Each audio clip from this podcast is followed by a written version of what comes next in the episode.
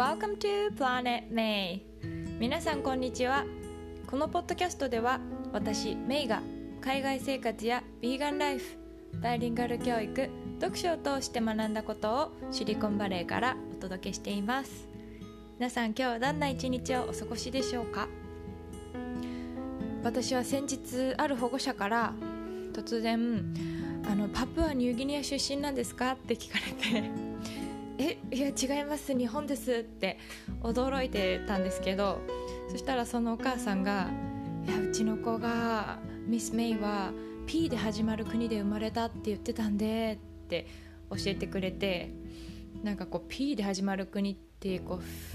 フィリピンとかパキスタンとかポーランドとかいろいろある中でパプアニューギニアかと思ってあのすごい爆笑してたんですけど多分その子は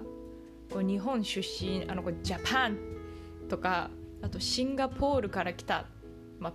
どっちも P が入ってるので多分そういう話をした時にこう P だけ強く心に残ったんでしょうね。あの面白いなと思ってあのその話で盛り上がりました。はい。今日は、えー、卵子凍結という選択肢について話したいと思います。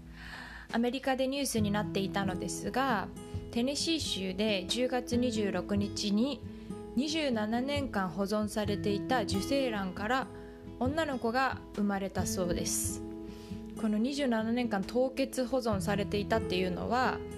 えー、これまでもでも最長記録になるそうなんですね。でその女の子はモリーちゃんっていう名前を付けられたんですけれどもモリーちゃんを産んだティナさんは29歳で、まあ、このモリーちゃんのね受精卵が凍結される18ヶ月前に生まれたっていうことでも話題になっていて、まあ、27年間保存されていたのでそのお母さんと娘がこう同世代本当にその受精された時と同じその時に生まれてたらま同世代だったっていうことでも、えー、話題になっていました。ちなみにこのティナさんは長年不妊に苦しんでいたそうでこの受精卵はアメリカ国立受精卵提供センターで過去に体外受精を試みた夫婦から寄付されている約100万個の受精卵のうちの一つだったそうです。知らなかったんですけれどもアメリカではこう生まれていてあの両親がいない子を adopt する養子縁組ができるだけじゃなくってこの凍結された受精卵との養子縁組もできるらしいんですね。そこにすごく驚いたんですけれども、まあ、この受精卵も正しく保存すればそこのセンターの、えーと、医師によると、まあ、正しく保存していれば永久に良好な状態を保つことが可能っていうふうに言われていてなんかそんな方法がそんな方法でこう不妊のね悩みを抱える夫婦を支えるというか、あのー、悩みを解決する方法があるんだなと思ってこのニュースを聞いてびっくりしました。あの日本ではどうなのかなっていうのも調べてみたんですけど日本ではもともと卵子の凍結っていうのはがん患者の方が放射線治療の影響で不妊になるのを避けるためなどに限って実施されてきたそうです。なのであのあんまりこう一般的には卵子の凍結とかっていうのは進められていないんですね。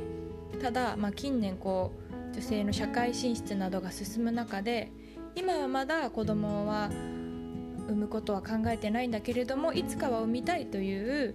女性がこう増えてきていて、まあ、この卵子凍結のニーズが高まっているそうです。詳しくこう調べてみたらその卵子凍結っていうのはだいたい100万円くらいかかるそうなんですね。で1週間とか、まあ、何日もかけてこうホルモン注射を打ったりですとか、まあ、すごく痛みがねある中でもそれでもやっぱり、自分の卵子を今後いつかもしかしたら子供が欲しいタイミングがあるかもしれないからその時のために今終わらせたいっていうふうに思う人が増えているそうなんですね。で前回のエピソードでは、まあ、ジェンダーフリーとかそういう話をしたんですけれどももう本当に、うん、不公平なことに、まあ、子供はこう生物学上女性しか産めないじゃないですか今は。でいつでもこう一生ね、まあ、その生まれた時からおばあちゃんになって一生産めるわけでもないじゃないですか。だからすごく、うん、この子供をいつ産むかっていうことですとか、まあ、そのなかなかタイミングがねその望んでいるタイミングで来るかどうかっていうのもわからない。もう本当に授かり物ですから、うん、だからこうニーズがね高まってるっていうのもすごく納得だなって思っています。実際私がこうシンガポールで働いてた時にあのバリバリ働くいろんな国のお姉さんたちと、まあ、10歳ぐらい年上のお姉さんたちと仲良くしてもらってたんですけどその中の一人にシンガポール人のあのお姉さんがいてで彼女は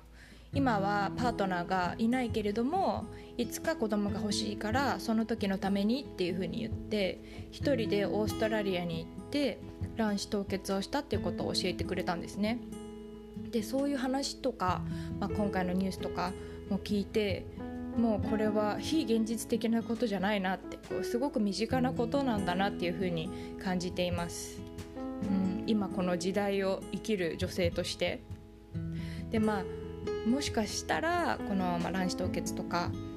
そういうニュースをね自然な形じゃないとか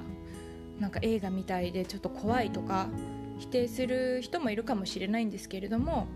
でも今回まあ私いろいろ調べてみて世界でこれまでにあの30万人の赤ちゃんがこう卵子凍結とかを経て健康に生まれているってことも知って、うんまあ、一人の女性として選択肢は多い方がいいなって思います。うん、なんかこうやっぱり難しいですよね。あのオープンに話されてない部分があると思うのでただこう調べていったりする中でもう技術も、まあ、もちろん日本だけじゃなくていろんな国でこういう卵子凍結するっていう技術もあって今のこう働き方ですとか子供が欲しいっていうタイミングがねその20代は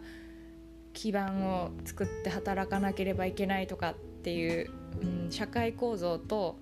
なかなかタイミングが合ってないっていうだからやっぱりその今